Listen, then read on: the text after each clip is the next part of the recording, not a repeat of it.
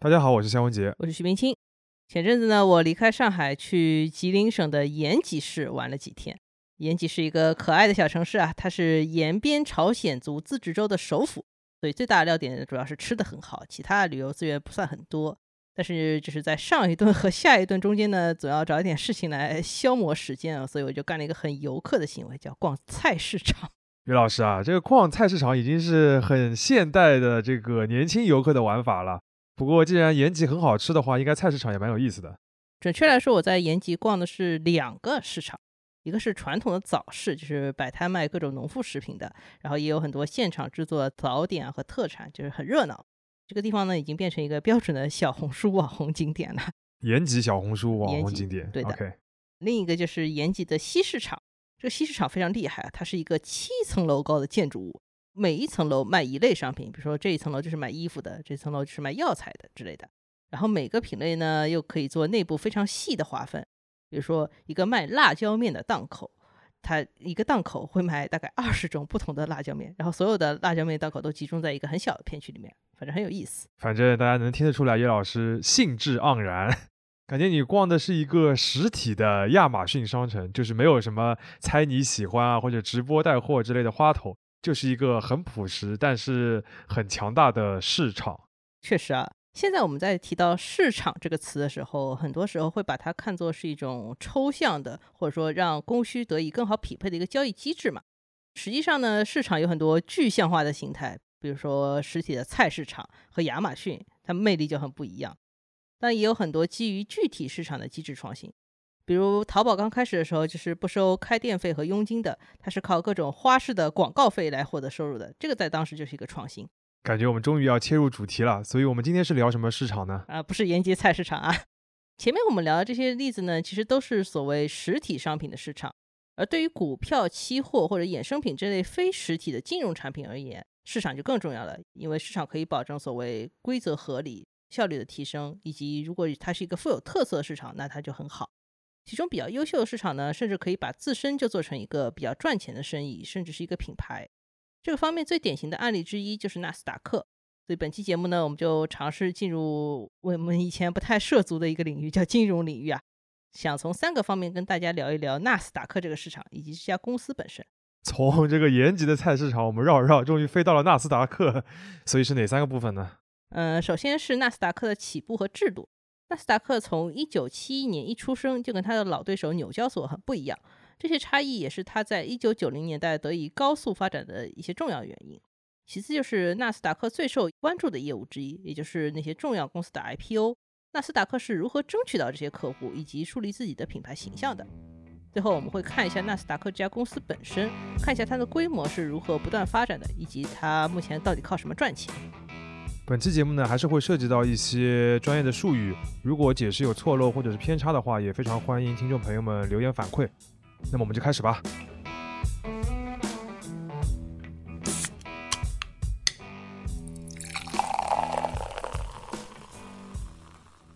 这里是商业就是这样。前面约老师说到，纳斯达克是一九七一年成立的，也就是刚过五十岁嘛。如果比国内的像上交所、深交所的话，它可能算是年长一些，但是跟别的一些老牌的证券交易所相比，就要年轻许多了吧？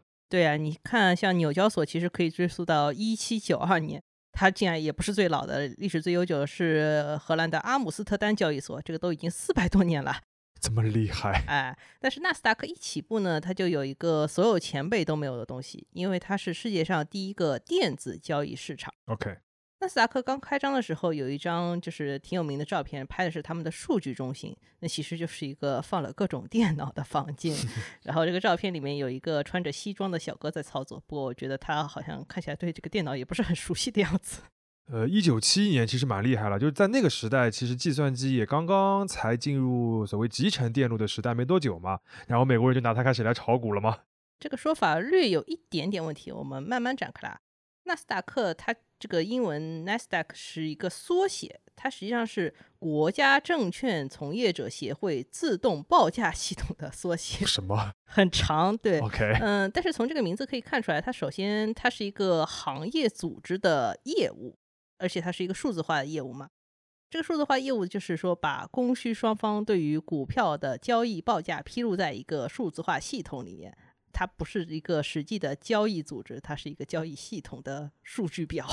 OK，就是大致理解了刚才岳老师那一串术语的意思啊。但是我的疑问就更多了。首先，第一个问题就是，当时那些披露这个报价的都是一些什么样的股票，在这个纳斯达克上面披露的呢？因为本来已经有一些交易所了嘛。第二个问题就是，谁在披露这些报价？然后他们是怎么来交易这个股票的？第三个问题就是，既然纳斯达克这个系统它不完成交易，那么这个交易到底是怎么完成的呢？以及这个系统到底能起到什么样的帮助？最后一个最想问的就是，既然已经有一个成熟的交易所了，为什么还需要一个纳斯达克这个新的系统？感觉我什么也没有解释清楚，所以说就是要慢慢展开嘛。那我就一个一个来，然后把纳斯达克这个机制大概说一说。第一个就是你问披露报价都是些什么股票嘛？当时美国最大的证券交易所就是纽交所嘛，但是纽交所其实是一个门槛很高的交易场所。A 股一样高吗？差不多。你想要在里面挂牌上市呢，你首先公司要达到比较高的业绩规模和盈利水平，而且呢，纽交所整个历史比较悠久，所以它整体来说就会倾向于传统的大公司，比如说什么钢铁啊、能源啊、制造业、零售业之类的。那些中小型企业，它当然也有融资的需求呀，说不定更缺钱，对吧？尤其是当时美国最火的是半导体行业，它出了一些技术上面很先进的通信啊、计算机和芯片的公司，他们都很需要钱。但是呢，他们在规模上都达不到纽交所这个门槛，因为他们财报上有可能是亏钱的。然后你想要买这些公司的股票呢，需要去银行或者证券机构的柜台，这个英文叫 Over the Counter（OTC），这也被称为场外市场。在纳斯达克这个系统里面披露交易信息的股票呢，其实都是场外市场的股票。所以在纳斯达克里边披露信息的，都是一些我们打双引号的上不了台面的，或者是进不了大市场的一些公司，是吗？对呀，就是这些不是很大的公司。但是我们现在看到，在这些就是不是很大的公司，比如说那些不赚钱的半导体公司里边，就包括了现在鼎鼎大名的英特尔和 AMD。没错，然后就进入到你前面提的第二个问题，就是谁在披露这些股票的报价？其实不是想要买这些股票的个人啊，而是做市商。前面提到了，就是说股民想要买这些中小公司的股票的话，要通过银行或者证券机构。这个不是单纯的一个交易场所的问题啊，而是因为银行或者证券机构实际上是先买进了一部分这些公司的股票，股民呢实际上是跟这些机构来交易的。股民抛的时候呢，也是跟机构交易的，所以这些机构呢就是承担了一点点调节市场的功能。这些机构呢在市场上也被称为做市商，而在纳斯达克披露交易价格的都是做市商。因为做市商这个概念呢，其实稍微有点模糊，就是有有很多人认为做市商其实就是所谓的庄家啊，庄家尤其在中国这个语境下还是有点贬义的。这两者区别我们就不展开解析了。简单来说，就是做市商首先它受到了严格的监管，其次它的交易价格必须是公开透明的，最后它在这个市场里面的作用是保证流动性，哪怕是不利于自己的时候，也必须按照不太好的交易价格来做事。最后这一点就跟庄家有明显的不同了。另外，纳斯达克是有一个规定的，就是说交易活跃的股票必须分给多个做市商来做交易，这样在做市商之间能够形成竞争，可以进一步改善原本场外市场交易不太活跃的问题。也正是因为做市商比较多了，尤其是它有可能是一个遍布全国的一个情况，然后这个信息也更复杂了，所以才有建立一个电子报价系统的价值。这个也就回答了肖文杰前面提的第四个问题嘛，就是说本来可以比较随意的随便买买的这种场外市场交易，为什么要在纳斯达克报价呢？就是因为当时场外交易的新公司越来越多，范围很广，交易还很活跃，然后做市商还很多，所以它这个信息的统计和披露就要求很高，信息透明就可以提升更高的效率。其实刚才岳老师的话，就是把纳斯达克这样一个交易的信息披露的这个系统，最早它的功能，以及谁在用它，以及为什么会产生这样的功能，给大致介绍一下。那我们其实我最早问的问题的话，只剩下第三个问题了，就是既然这个纳斯达克它只提供一个信息披露的功能，那么这个信息披露还是为了交易嘛？那交易到底是怎么怎么完成的呢？这个部分有点好笑，就是做市商在很长一段时间里面，实际上是要靠互相打电话完成交易的。What？就是 感觉像职业体育球队买卖球员一样，所以就是他们就对着这个信息披露的这个系统上面的数字，然后再互相打电话这样来交易吗？啊，没错，感觉就是一个没有。交易功能的淘宝。一个有购目录的概念。那他们干嘛不直接开发一个交易的功能，就直接在这个纳斯达克这个平台上交易就算了呢？纳斯达克也是这么想的，只是他们技术上面没有跟进这么快。好吧，它其实是到一九八四年才终于引入了一个自动能够匹配报价，然后完成交易的系统。但是这个操作系统呢，就是比较小，最高只支持每笔一千股的操作。啊，那怎么够呢？哎，然后直到一九九七年，它才引入了比较完善的所谓电子通讯系统，才真正变成一个你只要坐在电脑前操作，就完全不需要打电话就可以完成交易的电子化的交易所。它在一九九九年还脱离了前面提到那个证券从业者协会，变成了一家真正的独立公司。啊，所以它是经过了其实有二十多年的时间，才从一个单纯的功能化的一个系统，变成了一个带有交易功能的一个完整的交易所。怎么说呢？就我考虑到纳斯达克当时吸引的都是全美最好的科技企业，你像那些半导体啊、芯片什么的，那他自己这个数字化的程度是不是稍许有些慢啊？呃，怎么说呢？又不是不能用，就是这个市场上面，如果卖的东西足够好的话，其实市场是可以稍微容忍一些技术上的落后的。其实前面大家也能够感受到了，纳斯达克这个所谓的新兴交易所最大的吸引力，肯定不是它的技术有什么先进性，只是它因为有一些很好的可以交易的股票。这些新的公司呢，给纳斯达克一度带来了很大的繁荣，然后直到一个非常惨烈的结局，在两千年初就出现了。此后，纳斯达克用用了将近十年的时间，才逐渐把自己的品牌修复起来。前面有老师讲了很多纳斯达克这个交易制度，包括它技术上面的一些介绍，大家听起来可能有点晕啊。但是要讲到在纳斯达克上市的公司，那可就不困了。大家醒醒醒醒啊！举个例子，就是目前全世界价值最高的前六家科技公司，分别是苹果、微软、亚马逊、Alphabet、特斯拉和 Meta，他们都是在纳斯达克上市的。如果你只看这个全美市值最高超过万亿美元级别的公司啊，这方面就是纳斯达克是完爆纽交所，因为纽交所里面一个也没有。啊，真正的时代弄潮儿是吧？但我有个小问题啊，就是你刚才举这些公司，其实他们上市的时候已经不是那种初创的亏钱的这个新技术公司了。你像当年 Facebook 上市的时候多么风光，对吧？我想纽交所肯定也非常希望他们能去上市，他们为什么都还是选择了去纳斯达克呢？嗯，肖老师提到的就是一个交易所之间的竞争问题，这个里面确实有一些前辈的影响。前面提到，英特尔和 AMD 都是在纳斯达克创立之初就开始在这个系统里面披露报价的企业。到一九八零年，纳斯达克又把苹果公司吸引来了，这个牌子基本上就立住了。我看到纳斯达克的前副主席，这个人叫桑迪·弗鲁彻说，如果他要劝一个公司去纳斯达克上市，他就会问：你们是愿意追随安德鲁·梅隆和安德鲁·卡内基的脚步，还是愿意追随史蒂夫·乔布斯的脚步？这话讲的，这个梅隆和卡耐基也很有魅力啊，不过也没有办法，对吧？就是人人都爱乔布斯，就乔布斯毕竟是那个时代的一个图腾。就是啊，所以说到一九八零年代，这个纳斯达克已经挤满了像什么半导体公司啊和计算机公司，反正都是一些科技股嘛。然后它就变成了一个很像专业市场的地方。这种局势到一九九零年代更加是变本加厉，因为当时又有一堆互联网公司也来上市了。其中一个比较疯狂的案例就是做互联网浏览器的网景公司 Netscape。这家公司在纳斯达克挂牌的时候，距离它成立还不到十六个月。网景也是时代的眼泪了啊！我们之前不是讲瑞幸的时候，说它从成立到纳斯达克上市只花了十八个月，没想到竟然不是最快的，网景比它还快两个月。快一点点啊！而且对这家公司 IPO 呢，市场当时的反响是极好的。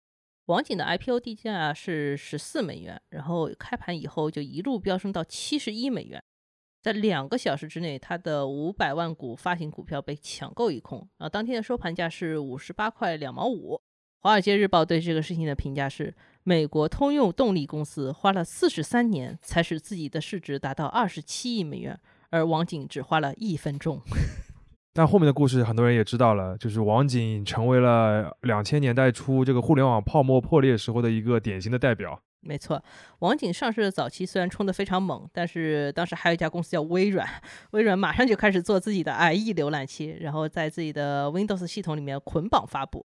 网景此后呢，就是就知识产权和反垄断问题就一直跟微软打官司嘛，打到一九九九年，当年网景自己就被收购了，然后微软呢也被法院判决它确实是一个垄断的公司，导致整个市场的信心大跌，最后就引发了两千年到两千零二年的互联网泡沫破裂嘛。这个就是岳老师前面提到那个惨烈的结局。嗯，是的，在互联网泡沫最大的时候，任何名字后面加个 .com 的公司啊，这个投资者都会抢着买，亏损什么的无所谓啊，只要有所谓的网络效应就可以了嘛。但是在这种信心出现裂痕以后呢，这个抛售也是一泻千里的。前面提到这个泡沫破裂花了大概两年多一点时间，在这个过程中，纳斯达克指数跌掉了百分之七十八。选择来到纳斯达克上市的公司，也从一九九零年代每年大概三百多家的一个规模，掉到八十多家，就是缩得很厉害。我们查到，在一九九零年的时候，纳斯达克还给自己在电视上面做过一个品牌广告啊，它确实是像一个品牌一样的，还给自己打广告。他说自己是 The Stock Market for the Next One Hundred Years，就是为未来一百年而生的股票市场，就是像二十一世纪股票市场一样的感觉。谁能想到，就是十年之后，这个公司就要忙着来重振投资者，还有一些公司对它的一个信心了。嗯，而且当时传统纽交所还是虎视眈眈的。据说纽交所的 CEO 在自己的股票代码系统里边特意保留了 I 和 M 这两个首字母，就是希望把英特尔和微软从纳斯达克挖过去。啊，所以说在两千年代初呢，纳斯达克就急于重振信心，他们找来了一位新的 CEO，叫鲍勃·格雷菲尔德，然后希望他来稳住局面。鲍勃上任以后呢，就做了很多非常关键的事情，包括纳斯达克这家公司本身的降本增效，他就看哪里能够再减点成本，包括收购了当时市面上最好的两家电子交易技术公司，以及在市面上拼命开拓包括 IPO 在内的各种收入来源。前面你提到，其实。在互联网泡沫破灭之后，纳斯达克最主要的一个事情就是要重振市场对它的信心嘛。那我们要么就再来讲讲这位 Bob 这位 CEO 怎么来重振或者是重建这个品牌的信心吧。Bob 在纳斯达克工作时间非常长，呃，离任以后他也就这段职业履历写了一本书，叫《市场推手》。这个其实很好的概括了纳斯达克理论上的一个核心价值，就是市场的推手。他在这个书里面说。纳斯达克和纽交所在大多数 CEO 的头脑里面，其实是有着完全不同的品牌形象，而且会跟这家公司自身的形象高度的吻合。如果这家公司觉得我早就来了，我地位卓然，那他就会去纽交所；如果这家公司觉得我在成长、在创新、在创业，那就会选择纳斯达克。一个交易市场本身能够有鲜明的品牌形象，其实还是蛮难的啊。比如说，你想想看，上交所和深交所。你一定要能够说出他们之间有很大的差异吗？没有，就比较困难，对吧？像港交所的话，也是因为这两年吸引了一些新经济的公司，有可能你还会有一点品牌上的一些差异的感觉。但是大多数的交易所其实你很难有这种差异。对的，所以说纳斯达克要做所谓的客户服务，也就是服务已上市的公司，或者说想要来上市的 IPO 项目，其实也是沿袭这个思路，就是把品牌这件事情做到极致。在 IPO 方面呢，他们依然要找全世界最好的科技企业来纳斯达克上市，不仅是像你前面提到 Facebook 或者说后面的 Airbnb 这样的美国企业，当然也包括像阿里巴巴这样的中国企业。嗯，但阿里巴巴是在纳斯达克上市的吗？呃，不是，因为阿里巴巴这个项目就是纳斯达克在跟纽交所 battle 的时候失败了。OK，Bob 自己在书里也写了，就是说他觉得是因为阿里巴巴这个项目太大，然后涉及的财团和投行比较多，但是这些。银行家们都比较倾向于稳妥一点的纽交所。对于已经上市的企业呢，纳斯达克的想法是给他们定制一些服务，来帮助他们庆祝公司发展过程中的里程碑时刻。庆祝？哎，嗯，比如说星巴克，星巴克也是一度想跳到纽交所上市的，然后鲍勃听说这个事情以后就坐不住了，那就跑到了西雅图去稳住这位大客户。他们想到一个方法，就是当时舒尔茨有一本新书要发布，然后他也是公司马上要上市二十周年了，那就顺势给他办一个周年庆吧，就在西雅图给他办了一个盛大的开业中活动。舒尔茨在当场发布了一段非常激动人心的讲话，这个大客户也是这么稳住了。等等啊，这星巴克原来是在纳斯达克上市的吗？对的呀，舒尔茨收购星巴克母公司的话是在一九八七年，然后一九九二年去纳斯达克上市。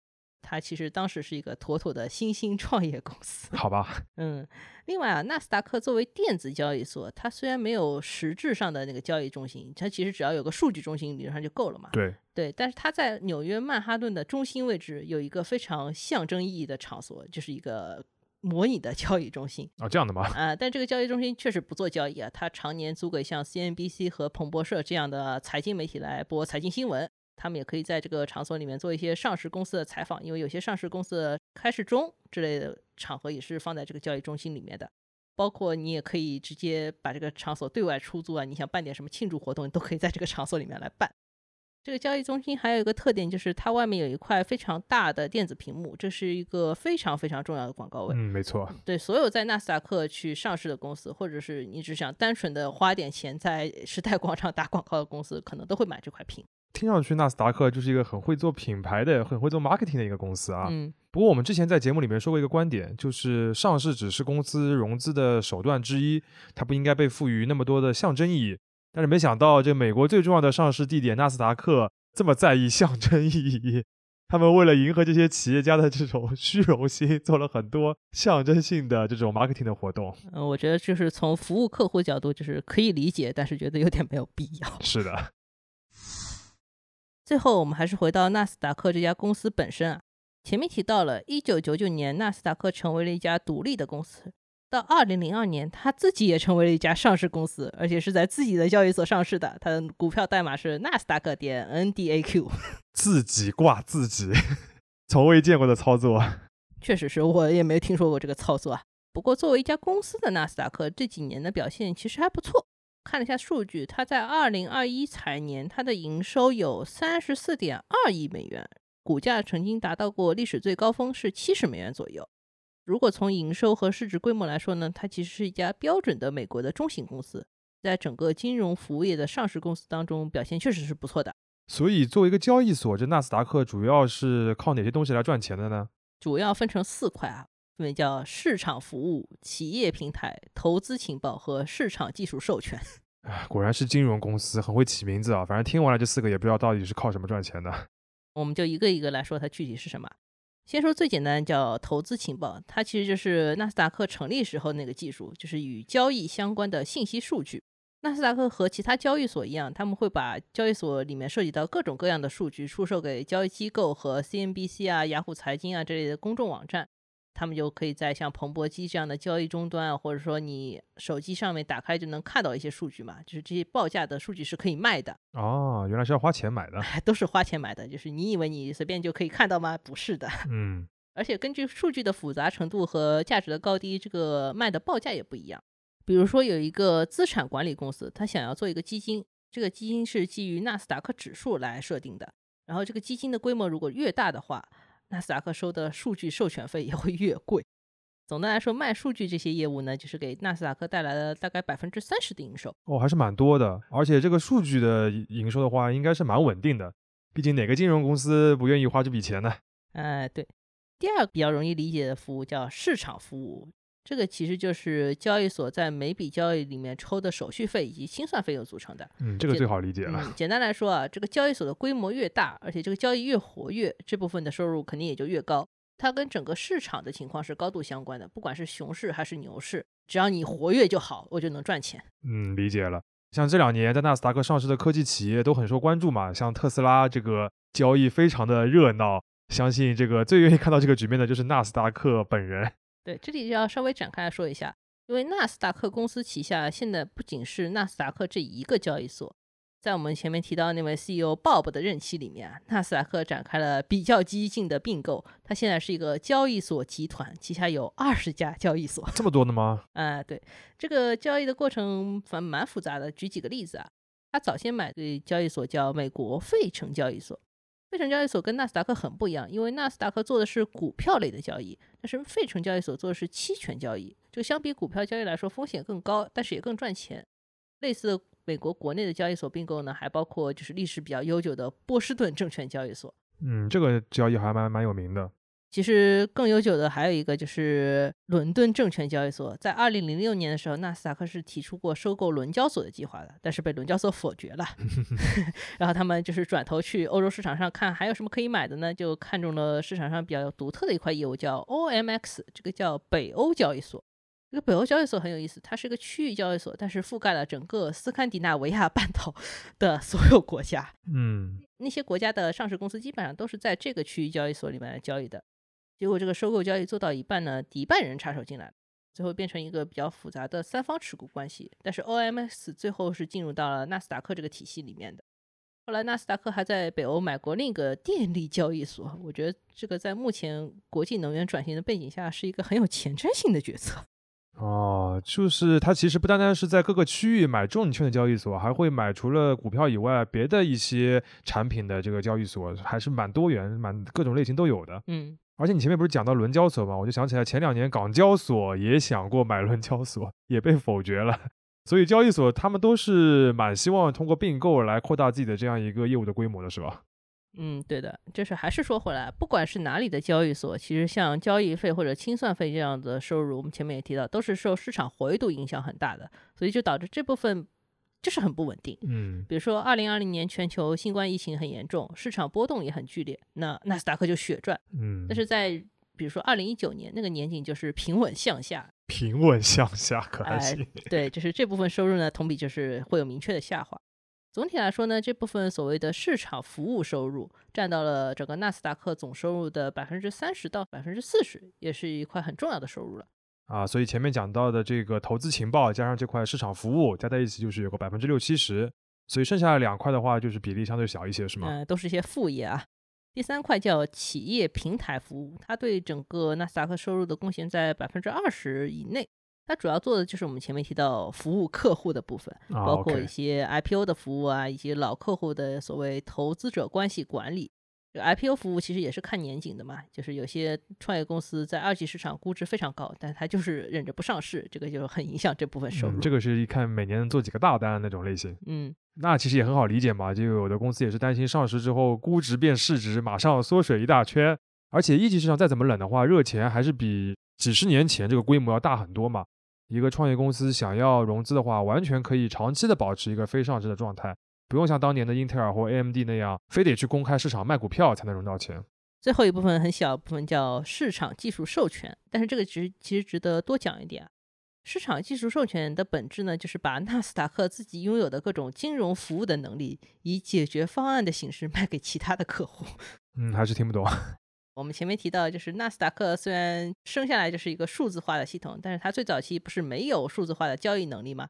这块是后补上来的。嗯其实纳斯达克在一九九零年代遇到过很大的危机，就是当时的做市商开始把注意力集中在一种名叫 ECN 的电子化交易系统里面，就是他不太想去纳斯达克了。所以就是在纳斯达克做电子化交易之前，有别的一些公司在做这个事情了。对，有很多，而且都做得很好。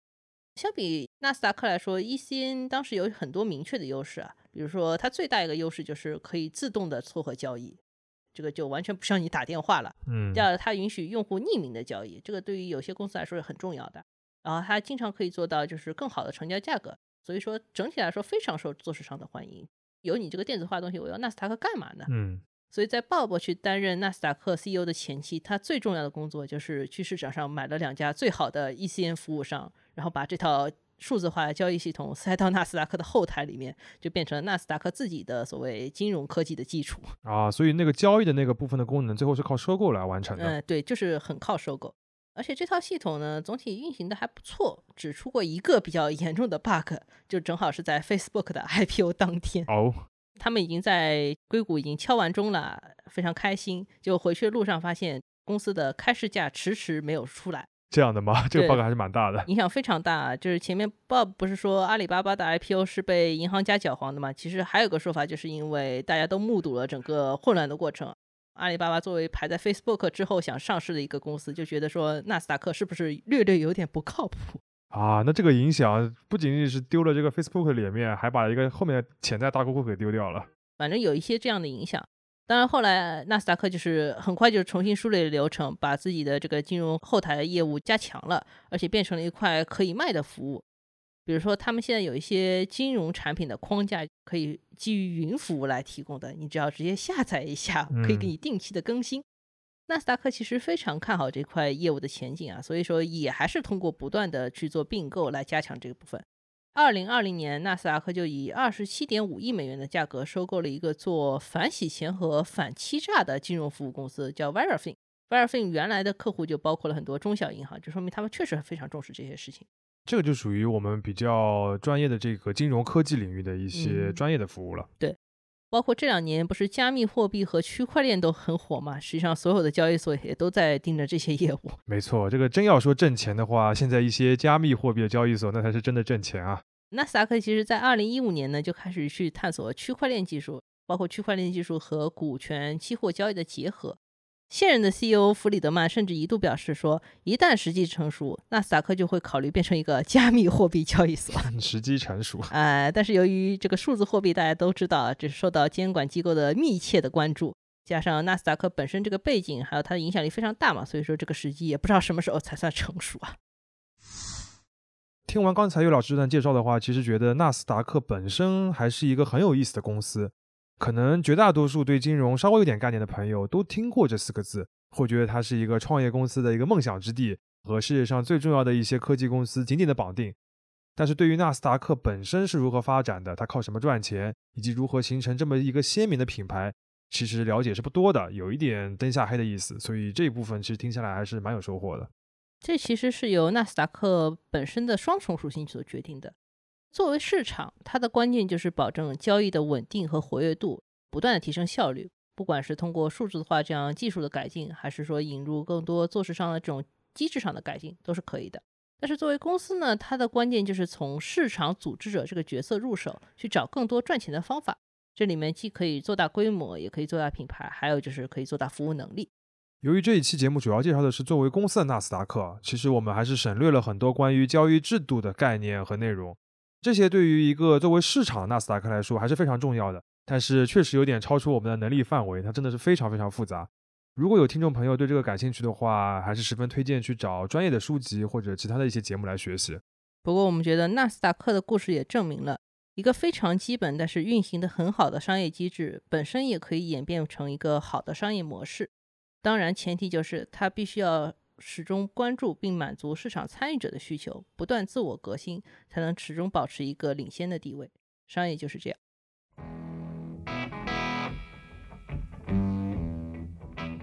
感谢收听这一期的《商业就是这样》。你可以在苹果播客、小宇宙、喜马拉雅、网易云音乐、QQ 音乐、荔枝等平台收听我们的节目。微信公众号“第一财经 eMagazine” 也会推送每期节目的内容。如果喜欢我们，欢迎你在苹果播客给我们五星好评，并期待你在各个平台与我们交流，尤其欢迎分享你感兴趣的话题。下期见。